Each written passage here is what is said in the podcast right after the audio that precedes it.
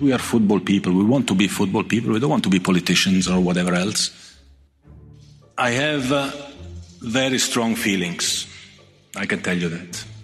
Today I feel uh, Qatari. Today I feel Arab. Today I feel African. Today I feel uh, gay. I don't have to defend in any way whatsoever Qatar. They can defend themselves. I'm defending football here and injustice. Bei dieser WM war von Anfang an klar, wir werden die WM nicht übertragen. Wir haben natürlich uns äh, ja, die Moral weggesoffen. Diese Fußball-Weltmeisterschaft. Boah, es gibt jetzt schon mehr ungewöhnliche Momente, als in diese Sendung passen. Dieses Turnier ist vielleicht so politisch wie keins zuvor. Wie die Weltmeisterschaft politisch aufgeladen wird und wohin das führt, das hören wir jetzt aus Fußballkneipen und aus Doha. Willkommen zu Stimmenfang, dem Politik- und Fußball-Podcast vom Spiegel. Ich bin Marius Mestermann und es hat schon Wochenenden gegeben, an denen ich vier, fünf, sechs Fußballspiele gesehen habe. Livestream an, Manchester City gegen Aston Villa, PSG gegen Lille, Bayern gegen Gladbach. Ich finde Fußball einfach sehr unterhaltsam. Andere können damit natürlich gar nichts anfangen und in der Regel einigt man sich darauf, dass jeder einfach sein Ding macht. Aber jetzt ist es anders. Seit Sonntag läuft die Weltmeisterschaft der Herren in Katar und sie ist begleitet von scharfen Debatten, wie ich sie als Fußballfan noch nicht erlebt habe. Im Mittelpunkt steht die Menschenrechtslage im Gastgeberland. Sie haben ja bestimmt auch diesen Ausschnitt einer ZDF-Doku gesehen. Sie finden Schwulsein ist Haram? Ja, es ist Haram. Ich bin kein strenger Muslim. Aber warum ist es Haram? Es ist ein geistiger Schaden. Dazu kommen die Gastarbeiter, die für den Bau der Stadien und der sonstigen Infrastruktur ausgebeutet wurden, die gesundheitliche Schäden erlitten haben oder sogar gestorben sind. Wie viele Tote es wo und warum genau gegeben hat, das klären weder Katar noch die FIFA auf. Und da ist natürlich die Korruption im Weltfußballverband, die wohl nicht nur Deutschland die WM 2006 beschert hat, sondern auch Katar dieses Turnier in der Wüste. Unser Spiegel-Podcast Ausverkauft beschreibt das alles in großer Tiefe, kann ich nur empfehlen. Wir stürzen uns jetzt ins Aktuelle mit Peter Ahrens, Sportredakteur beim Spiegel. Ich erreiche ihn Donnerstagmorgen in seinem Hotelzimmer in Doha, der Hauptstadt von Katar. Guten Morgen, Peter. Kannst du mich schon hören? Hi. Hi, Marius. Ja, ich höre dich gut. Peter begleitet die deutsche Nationalmannschaft inzwischen seit zwölf Jahren als Journalist. Das ist meine dritte Weltmeisterschaft, die ich für den Spiegel hier begleite. Sprich, ich war vorhin in Brasilien, dann in Russland und jetzt in Katar. Da hast du ja schon die eine oder andere Klimazone mitgemacht. Wie, hast du dich jetzt schon akklimatisiert in Katar? Es geht dir ganz gut mit dem Akklimatisieren, all dieweil es so ein bisschen ist wie Italien im Sommer, würde ich mal sagen. Äh, es ist also jeden Tag natürlich 30 Grad, jeden Tag ab halb fünf Tag hell. Und äh, die Sonne ist immer da, logischerweise.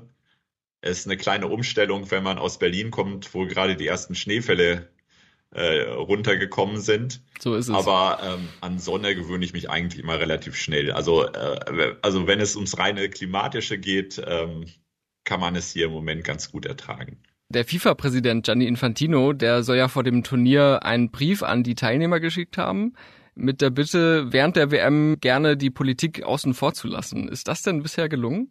Also am meisten hat er da selbst dagegen verstoßen, würde ich mal sagen. Tatsächlich hat er diesen Brief geschrieben, Let's Focus on Football. Und selbst hat er dann ja das wie so ein Kartenhaus wieder dann eingeworfen, weil er zu Beginn der WM eine Rede gehalten hat, die ja wahrscheinlich die politischste war, die ein FIFA-Präsident seit langem gehalten hat. This moral lesson giving, one-sided, it's just hypocrisy. Er hat den Europäern diesen eurozentrischen Blick vorgeworfen, hat sich völlig vor das Emirat Katar gestellt, hat eigentlich deren Position eingenommen, was möglicherweise auch nicht so ganz verwunderlich ist, weil Gianni Infantino ja schon seit geraumer Zeit hier in Katar lebt mit seiner Familie und er sich offenbar auch sämtliche Sichtweisen des Emirats, des Regimes des Emirs auch zu eigen gemacht hat. Und insofern hat er diese politische Vorgabe gegeben. Das politische stand natürlich sowieso dauernd im Raum. Das liegt hier wie so ein mächtiger Schatten über diesem gesamten Turnier. Insofern war das zumindest ehrlich von ihm. Es gab bei dieser Pressekonferenz einen kuriosen Moment. Ich nehme an, dass er sich versprochen hat, als er sagte, äh, er sei da, um Injustice, also Ungerechtigkeit äh, zu verteidigen. Ähm, ist natürlich ein bisschen ironisch jetzt, äh, wenn man, wenn man sich das anschaut in Katar, oder? Ja, das ist ihm gelungen, kann man ja auf jeden Fall schon mal sagen. Infantino ist jemand, der, das muss man wissen, strategisch denkt, nicht nur egoistisch denkt, das ohnehin, aber eben auch strategisch denkt und letztlich sich von den Stimmen Europas schon verabschiedet hat, obwohl er selbst als Schweizer aus dem Kanton Wallis, aus dem Herzen Europas kommt. Aber er weiß einfach, wenn er seine Macht, seine Wiederwahlen zementieren will, wenn er weiter im Amt bleiben will, dann setzt er auf ganz andere Verbündete. Dann setzt er auf Asien, dann setzt er auf Afrika, dann setzt er auf Lateinamerika. Das sind ja auch genau die Nationen, die hier mit ihren Fans feiern, die eigentlich auch gar nicht verstehen, was die Bedenken sein sollen oder warum es hier so mies gemacht wird. Eine Spiegelumfrage hat kurz vor der WM ergeben, dass 70 Prozent der Deutschen die WM nicht schauen wollen. Ob das so wirklich eintritt, ist schwer zu sagen. Bisher sind die Einschaltquoten der Spiele aber unter dem Niveau früherer Turniere. Das erste Spiel der Deutschen sahen gut 9 Millionen Menschen. Das lief aber auch am Mittwoch ab 14 Uhr. Sicher ist, es gibt sie, die Menschen, die diese WM boykottieren. Nicht nur unter den Fans. Meine Kollegin Viorica Engelhardt hat in Hamburg einen Kneipenbesitzer besucht, der sich dagegen entschieden hat, dieses Turnier zu zeigen. Sonst läuft bei ihm alles von zweiter Bundesliga bis zur Champions League. Hi Vio. Hallo Marius. Du warst für den Stimmenfang in der Kneipe, das gibt's auch nicht alle Tage, ne? Ja, es war schön, obwohl ich kein Bier hatte. Okay, erzähl mal, was ist denn das für ein Ort? Ja, das Aalhaus ist eine Eckkneipe in Hamburg-Altona. Muss man sich vorstellen, so eine gepflasterte Seitenstraße und da ist dann das blaue Altbauhaus, das Aalhaus und äh, drin ist es sehr gemütlich, viel Holz, viel Holzverkleidungen an den Wänden, eine grüne Samtcouch und natürlich haben die auch einen Tresen und da habe ich mich dann hingesetzt mit dem Mitinhaber. Okay, wer ist das? Das ist der Martin Müller und äh, der betreibt die Kneipe schon seit zwölf Jahren. Und ja, Fußball ist für ihn eine Hassliebe. Ähm, ich komme von dem Fußball, ich habe sehr lange Fußball gespielt und ich glaube, ich teile eine bestimmte Form von Leidenschaft für den Fußball, aber in den letzten, sagen wir mal, 20, 15 Jahren in der internationalen Entwicklung des Fußballgeschäfts hadere ich sehr stark und demzufolge gibt es auch eine große Abneigung oder Abwendung. Das Hadern ist ein gutes Stichwort. Ich habe auf eurer Webseite gelesen, dass ihr diese WM jetzt aus Katar nicht übertragen werdet. Warum denn nicht? Es gibt keine ideologische Antwort oder moralische Position, die wir einnehmen. Ähm, es hat verschiedene Gründe. Ähm, ein Grund federführend ist äh, definitiv die FIFA-Organisation und die Entscheidungsvergabe, ähm, die WM 2010 nach Katar zu vergeben. Ähm, das sind ein paar Werte verletzt worden, für die wir grundsätzlich einstehen wollen. Und äh, die Entscheidungsvergabe war weder transparent, höchstwahrscheinlich sehr korrupt und äh, demzufolge einfach unvernünftig und unglaubwürdig. Das ist aber nicht der einzige Grund, warum im Aalhaus jetzt kein Fußball läuft. Wir sind eine Kulturkneipe, äh, veranstalten wunderbare Konzerte, Quizveranstaltungen, ab und zu Lesungen. Und in der Mitte der Säule steht oft äh, die Kneipenkultur äh, mit Musik und Begegnung. Und in dem Winter für uns an so einem kleinen Ort, der eigentlich Gemütlichkeit und Begegnung äh, ausstrahlen sollte, ist es schwierig, den dominanten Charakter bei einer Fußballweltmeisterschaft ähm, so ins Gleichgewicht oder eine ausgewogene Unterhaltung anzubieten. Demzufolge haben wir uns entschlossen, die Weltmeisterschaft auch unter den Bedingungen ähm, nicht zu zeigen. Aber ist der Boykott euch leicht gefallen? Nein, aber ich glaube, die Entscheidung ist gut wir stehen dahinter und es ist äh, aus unserem Rahmen heraus äh, sehr vernünftig. Wir erwarten keine wirtschaftlichen Defizite, wir erwarten, glaube ich, eher einen Reputationsgewinn. Man darf die Lage nicht missachten. Wir sind in Altona Nord. Altona ist ein Stadtteil mit vielen politisch progressiven Menschen. Bei der Bundestagswahl vor einem Jahr hat eine Grüne das Direktmandat gewonnen, vor einem SPDler. Die Gäste im Aalhaus sind teilweise fußballaffin. Aber teilweise einfach auch kritisch gegenüber der Weltmeisterschaft und alles, was damit zusammenhängt. Das ist ja jetzt nicht die erste politisch umstrittene WM. Ich meine, die letzte hat in Russland stattgefunden. Da werden Menschenrechte auch systematisch verletzt und politische Gegner verfolgt. Was ist denn diesmal anders? Ja, Martin Müller sagt auch, dass sie beim letzten Turnier schon mit sich gehadert haben. Das fiel mir persönlich gar nicht so leicht, die WM im, im Aarhus zu zeigen. Ähm, wir haben uns trotzdem entschieden, weil das äh, Gleichgewicht äh, mit ähm, im Sommer auf der Terrasse die Fußballspiele zu zeigen und äh, die andere Unterhaltungsformate oder das Programm ähm, nicht so zu stören. Bei dieser WM war von Anfang an klar, wir werden die WM nicht übertragen. Ihm ist aber auch klar, dass nicht alle das so sehen. Weder unter Kneipenbesitzern noch unter Fans. Ich glaube, man darf den Fehler nicht machen ähm, und die Gegenwart oder die, äh, die Motivation äh, zu unterschätzen, warum Menschen äh, Unterhaltungsformate se sehen.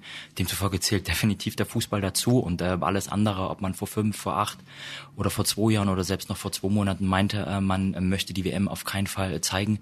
Es ist ein Weltereignis ähm, und die mediale Präsenz und Stärke ist einfach oftmals äh, so grundlegend, dass Menschen, glaube ich, schon einfach auf dem Sofa sitzen oder sich äh, meinetwegen in der Kneipe zu äh, treffen und, und die Spiele schauen. Ich glaube schon, dass das ein, dass es irreführend ist, ähm, gerade aus meiner Position heraus zu sagen, okay, das ist eine, äh, eine öffentliche Meinung, die viele teilen. Ich glaube nicht. Wir agieren da absolut in der Nische und ich gehe schon davon aus, dass äh, sehr viele Menschen äh, die Weltmeisterschaft äh, im privaten Bereich verfolgen. Was ich interessant fand, Martin Müller sagt klar, dass er diese WM nicht zeigen will. Aber von allgemeinen Boykottforderungen hält er wenig. Okay, Vio. Halbzeitpause. War das überzeugend? Also ich fand es eigentlich ganz angenehm, dass Martin Müller so eine abwägende Position einnimmt, weil er eben kein moralisches Urteil über andere fällt und das würde man ja erwarten, wenn man sich jetzt die öffentliche Debatte anschaut. Apropos Debatte, ich wollte mir hier in Hamburg auch eine Bar anschauen, die die WM nicht boykottiert, ähm, aber das war überraschend schwierig. Okay, warum? Ja, ich habe in einer Bar angerufen und die haben sofort aufgelegt. Ähm, dann, ja, dann habe ich noch in einer anderen Kneipe angerufen und da hat mich der Besitzer eine halbe Stunde lang zugetextet und mir erzählt, was ihn an dieser Debatte alles so nervt um ihn mal zu zitieren, er meinte, mich stört die Ignoranz, die wir hier haben, nach dem Motto, wir nehmen euer Gas, euer Öl, aber wir beschweren uns über euch. Ja, das hat mich sehr an Sigmar Gabriel erinnert. Aber ich konnte ihn nicht überzeugen. Er wollte dann nicht on the record mit mir reden. Er hatte wirklich Angst vor einem Shitstorm. Es war schon beeindruckend. Na, schade eigentlich. Das wäre mit Sicherheit ein streitbares Gespräch geworden, aber da merkt man auch mal, wie stark diese Debatte schon aufgeladen ist. Ne? Danke, Vio. Gerne. Mein Kollege Peter Ahrens hat das in Deutschland natürlich auch eng verfolgt. Aber wie wirkt es auf ihn jetzt, wo er in Katar ist? Also diese Boykottdebatte hatte natürlich eigentlich immer etwas Bizarres, weil sie halt so spät geführt wurde. Sie hätte geführt werden müssen, da haben tatsächlich die Nationalspieler, die das öfter auch betont haben, tatsächlich auch mal recht. Sie hätte geführt werden müssen in den Jahren 2012, 2013, als es um die Entscheidung zum Beispiel ging, wird diese WM tatsächlich noch im Sommer stattfinden, was unmöglich war wegen aufgrund der Temperaturen, oder eben wird sie in den Winter verlegt mit all den Konsequenzen für den Ligaalltag der großen Ligen. Da hätte man ernsthaft darüber reden können, auch Katar die WM entweder wieder wegzunehmen oder zu sagen, wir ignorieren dieses Konstrukt Weltmeisterschaft. Wir, die großen Ligen, behalten unsere Spieler, weil wir unseren Ligabetrieb im November, Dezember fortführen wollen. Das ist auch, auch aus deren Sicht eine sehr egoistische Position, aber da wäre es möglich gewesen.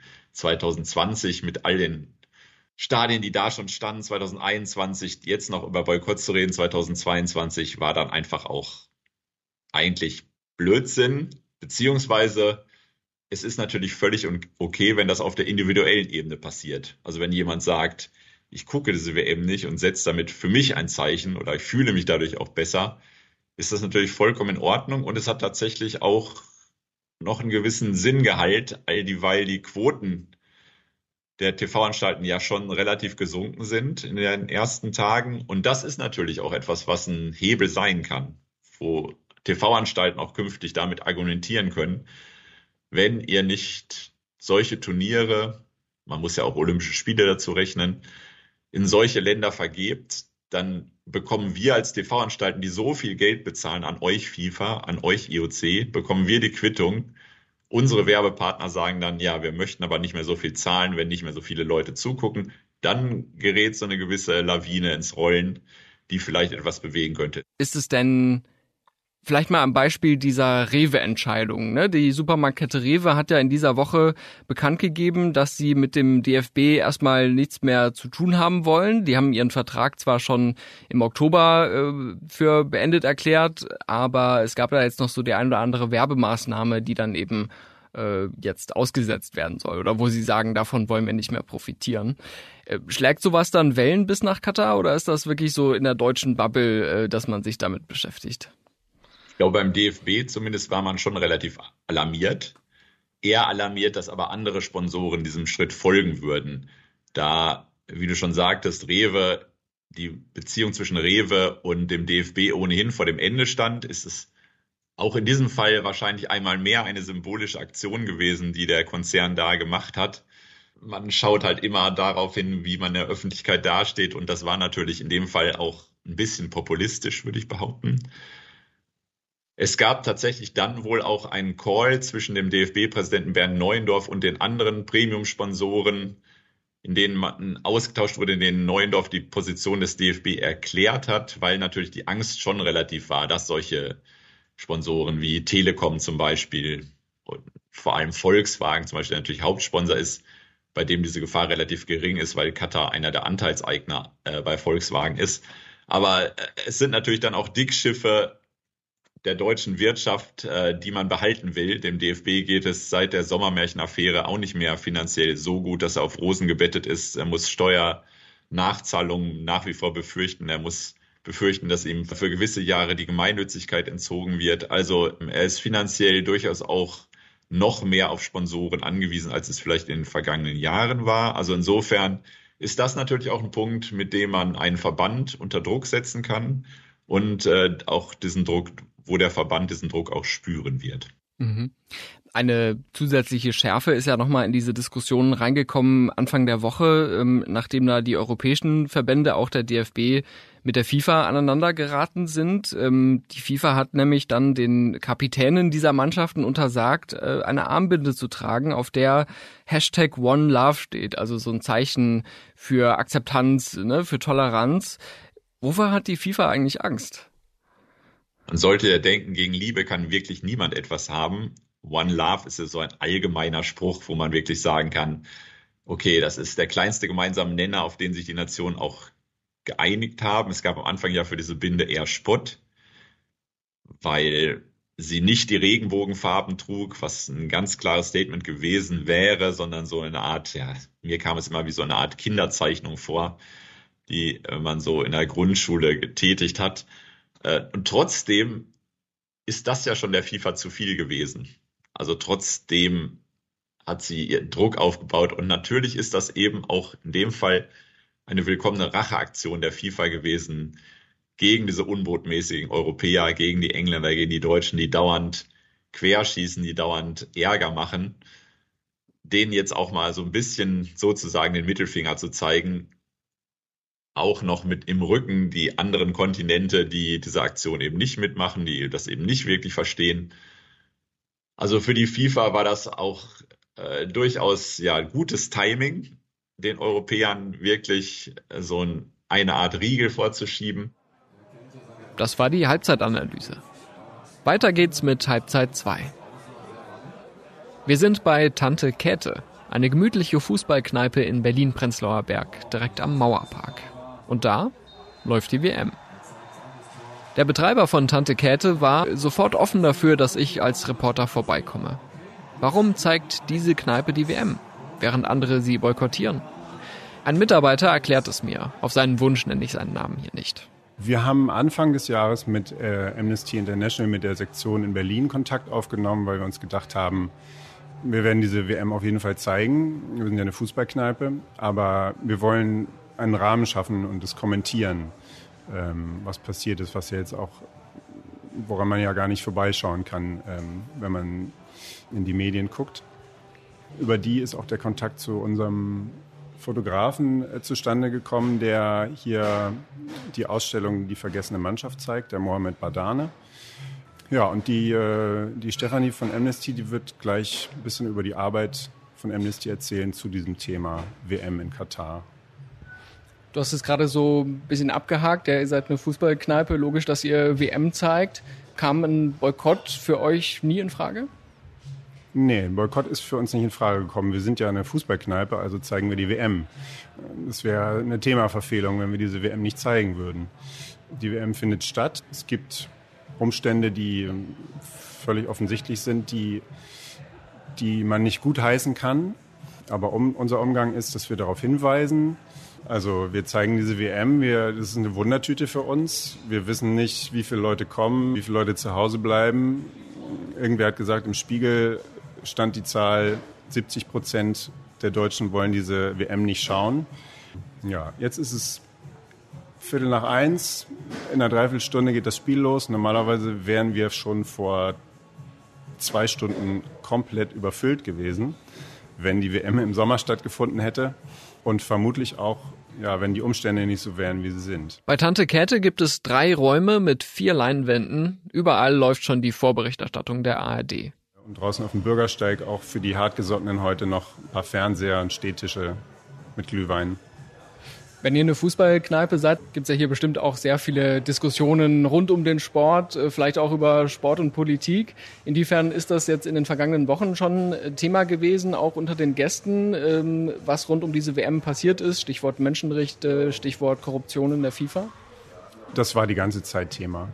Also schon äh, natürlich jetzt immer stärker geworden, je näher die WM gerückt ist, aber dadurch, dass wir schon im September diese Fotoausstellung von den Arbeitern in Nepal und Katar aufgehängt haben, war es zwangsläufig so, dass immer wieder darüber gesprochen wurde. Und wir haben ja auch das Infomaterial zur Zwangsarbeit von Amnesty International rumliegen. Also das äh, Thema ist allgegenwärtig und es gibt auch Stammgäste, die bei uns Bundesliga gucken, Champions League, die gesagt haben, zur WM komme ich nicht, wir sehen uns danach wieder. Ja, wir haben uns entschieden, die WM zu zeigen, ein Rahmenprogramm zu schaffen und einen Teil unserer Einnahmen zu spenden äh, an Hinterbliebene in, in Nepal Dazu kommt, dass die Medienpräsenz unglaublich ist. Also so viele Interviews wie dieses Jahr und, und Fernsehteams und Zeitungen äh, haben wir noch nie im Laden gehabt. Ja, das ähm, scheint sehr aufregend zu sein für viele. Definitiv, es ist eine sehr heiße Debatte und natürlich ist es auch äh, für euch und für andere Kneipen ein wirtschaftlicher Faktor. Gerade wenn ihr speziell eine Fußballkneipe seid, wäre es ja wahrscheinlich auch betrieblich kaum möglich zu sagen, ja, nee, dann äh, machen wir jetzt einen Monat lang hier gar kein Programm, ne? Ja, das wäre, deswegen haben wir da auch nie drüber nachgedacht. Ja, das wäre überhaupt nicht möglich. Normalerweise hätten wir jetzt im äh, November, Dezember heiße Phase Champions League, englische Wochen. Und wenn wir jetzt einfach sagen würden, wir machen einen Monat zu, dann äh, würden wir überhaupt keinen Umsatz machen hier. Wie sehen die Gäste das alles? Ich frage rum, ob jemand ein schlechtes Gewissen hat. Nein, es hat für mich keine Rolle gespielt, weil ich äh, finde, dass man Sport und Politik nicht mischen darf. Selbstverständlich ähm, ist es wichtig, die darauf hinzuweisen und dafür sind auch Journalisten und alles ist da und es ist auch gut, dass darauf hingewiesen wird, was da ähm, in Katar passiert oder wie FIFA sich verhält. Nichtsdestotrotz sehe ich den, den Sport im, im Fokus und deswegen habe ich auch kein schlechtes Gewissen, das Fußballspiel zu gucken. Wie fühlt es sich denn an, auf einen Mittwoch frühen Nachmittag jetzt quasi in der Kneipe zu sitzen? Mir ist ja schon leicht abgedunkelt, als wäre es schon der Abend und äh, WM zu gucken. Ganz fantastisch. Gibt auch schon das erste Bier dazu? Ja, genau. Das erste Bier dazu. Ähm, das ist halt äh, Fußball. Also das ist für mich, ich bin jetzt 45 Jahre alt, äh, lebe seit 40 Jahren Fußball und das Bierchen gehört dazu und alles ist gut. Was bedeutet diese WM für dich? Ja, zwiegespalten. Das äh, ganze Politikum ist natürlich äh, eine Farce, äh, die FIFA ist eine Farce, aber am Ende geht es um den Sport und auch um die Sportler und äh, die arbeiten ihr Leben lang auf diesen Moment hin. Und deswegen sollten wir die jetzt nicht hier zur Marionette machen und irgendwas einfordern. Ähm, die sollen ihr Spiel machen. Und die Konsequenzen muss man sicherlich politisch und auch ja, weltanschaulich irgendwo früher treffen oder im Nachgang jetzt einfach besser machen. Kurz vor dem Anpfiff greift Stefanie Krebs-Palke nach dem Mikrofon an der Bar. Sie vertritt Amnesty International.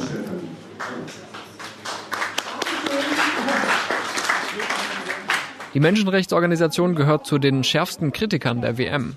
Krebs-Palke zählt eine ganze Reihe von Missständen auf. Die Arbeitsbedingungen, die Diskriminierung gegen LGBTQ und sie nimmt Sport und Politik in die Pflicht. Und dann überrascht sie mich mit dem, was sie abschließend sagt. Wir können nicht erwarten, ein Land zu finden, in dem es keine Menschenrechtsverletzungen gibt. Das gibt es nämlich nicht. Insofern ist es auch nicht schlimm, sportliche Großereignisse in Länder zu vergeben, in denen die Menschenrechtslage problematisch ist. Aber wichtig ist, dass die Ausrichter dieser Veranstaltung die Augen davor nicht verschließen, sondern dass sie äh, auch Forderungen erheben, wie es zum Beispiel ja in Katar auch passiert ist, dass eben bestimmte arbeitsrechtliche äh, Bestimmungen verändert und verbessert werden. Und es kommt darauf an, jetzt aufzupassen, dass es auch wirklich dabei bleibt. Man mag das für ein moralisches Feigenblatt halten, sich kurz vor dem Spiel so einen Vortrag anzuhören und sich dann zum Anpfiff zuzuprosten. Ein ungewöhnliches Szenario ist dieser Mittwochnachmittag allemal. Da läuft schon die Hymne in Katar. Was ist das für ein Gefühl heute am Mittwochnachmittag, sich diese WM anzuschauen? Ja, man hat sich jetzt lange darauf gefreut, aufs deutsche Spiel jetzt und so. Und äh, ja, wir hoffen, dass wir jetzt äh, gewinnen, erstmal gut in die WM starten als deutsches Team und ja, wir freuen uns drauf. Sie sind voll ausgestattet, auch mit Deutschland-Trikot. Ähm, ist das für Sie eine WM wie jede andere oder ist das Ganze drumherum, die Debatte, schon ein bitterer Beigeschmack?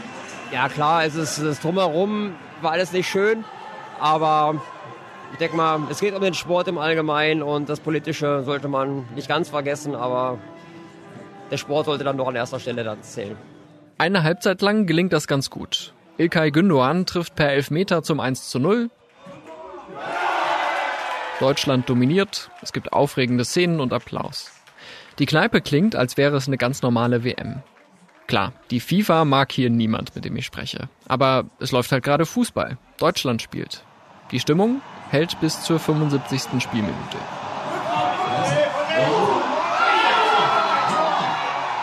Ausgleich Japan und da sind schon ziemlich betretene Gesichter gerade hier. Das hat natürlich einen ziemlichen Schock jetzt ausgelöst. 15 Minuten vor Schluss.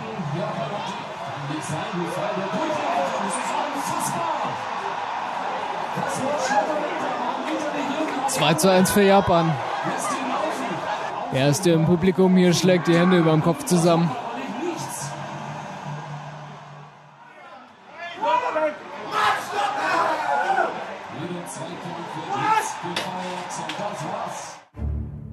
Draußen vor der Tür, die Temperaturen sind im einstelligen Bereich, steht eine Gruppe Männer um einen Tisch und verarbeitet das Ergebnis. Ist die WM-Stimmung schon wieder dahin?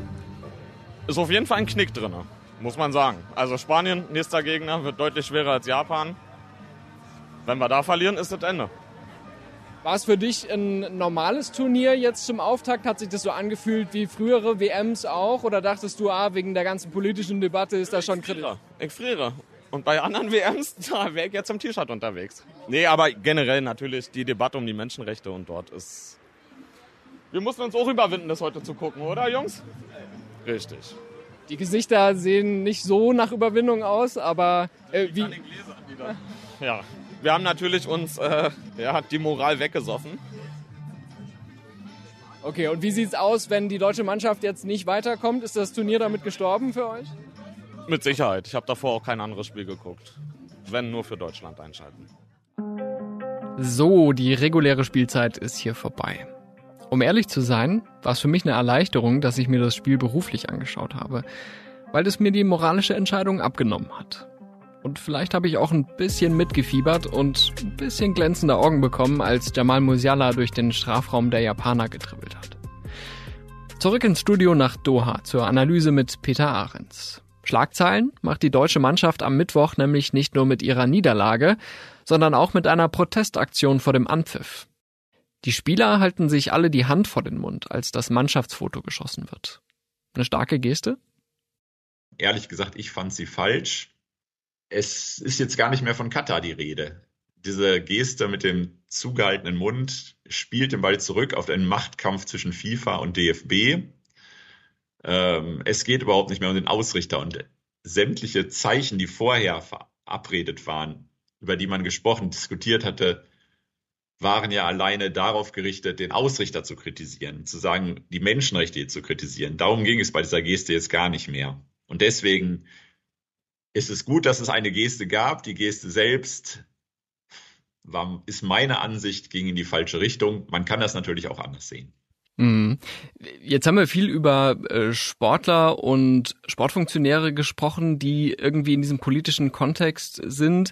Aber es sind ja auch Politikerinnen und Politiker tatsächlich vor Ort. Äh, jetzt diese Woche war die Bundesinnenministerin Nancy Faeser da, die auch für Sport zuständig ist und ähm, hat sich das Deutschlandspiel angeschaut und wollte aber auch am Rande noch Gespräche führen mit Entscheidungsträgern. Äh, wie hast du sie erlebt? Sie hat gestern Mittag die deutschen Fans besucht. Es gibt hier so eine Art mobile Fanbotschaft, nennt sich das. Ähm, obwohl das eher, also auch natürlich ein PR-Termin ist. Es waren, glaube ich, eine Handvoll deutscher Fans war da, aber 80 Reporter so ungefähr, die sich auf Nancy Faeser und Bernd Neuendorf gestürzt haben. Sie hat natürlich auf der Tribüne mit dieser One Love Binde, die sie dann neben Infantino sitzend getragen hat, schon ein Zeichen jetzt, wo man eben sagen, das ist genau das Zeichen, was seit Tagen gefragt wurde. Und Nancy Faeser hat natürlich keinerlei Konsequenzen persönlich zu befürchten. Aber es ist natürlich ein Zeichen, wenn die, eine Vertreterin der Bundesregierung diese Binde trägt, ähm, kann das das Emirat natürlich schon als Affront auffassen. Und deswegen muss man sagen, war es eben ein politisch nicht nur ähm, ja nicht nur reine Symbolik, sondern in dem Fall hat es wirklich eine gewisse Stärke gehabt. Für die deutsche Mannschaft geht's am Sonntagabend gegen Spanien. Ein Klassiker zur Primetime. Da werden bestimmt nochmal mehr Menschen einschalten. Vielleicht gelingt es dem Team, den politischen Ärger durch eine brillante Leistung zu überspielen. Vielleicht fliegt Deutschland aber auch raus. Dann ist das Sportliche erledigt. Die politischen Probleme werden so oder so vorerst bleiben. Es ist auch Aufgabe der Medien, das dann wach zu halten und einfach auch zu sagen, ja, die Lage ist trotzdem genauso wie vorher. Andererseits habe ich für die Spieler natürlich Verständnis. Das ist deren Beruf, Fußball zu spielen. Aber der Beruf hat sich eben auch geweitet. Der hat andere Formen angenommen. Die stehen dermaßen in der Öffentlichkeit, die sind eben Stars. Also insofern geht es eigentlich nicht mehr, nur noch Fußball zu spielen. Das war Stimmenfang, der Politik-Podcast vom Spiegel. Wenn Sie mehr über das Gastgeberland dieser WM erfahren möchten, empfehle ich unseren Podcast 8 Milliarden. Dort hat mein Kollege Olaf Häuser mit der Spiegelreporterin Susanne Kölbel über ihre Reise nach Katar gesprochen. Ein Land, das Kritik verdient, aber bisweilen auch unterschätzt wird. Olaf Häuser hat mich auch bei der Produktion dieser Folge unterstützt, genauso wie Viorika Engelhardt und Marc Glücks. Danke dafür. Wir hören uns hier nächste Woche wieder. Nach dem Spiel ist vor dem Spiel. Und unsere Musik kommt von Soundstripe und von Davide Russo.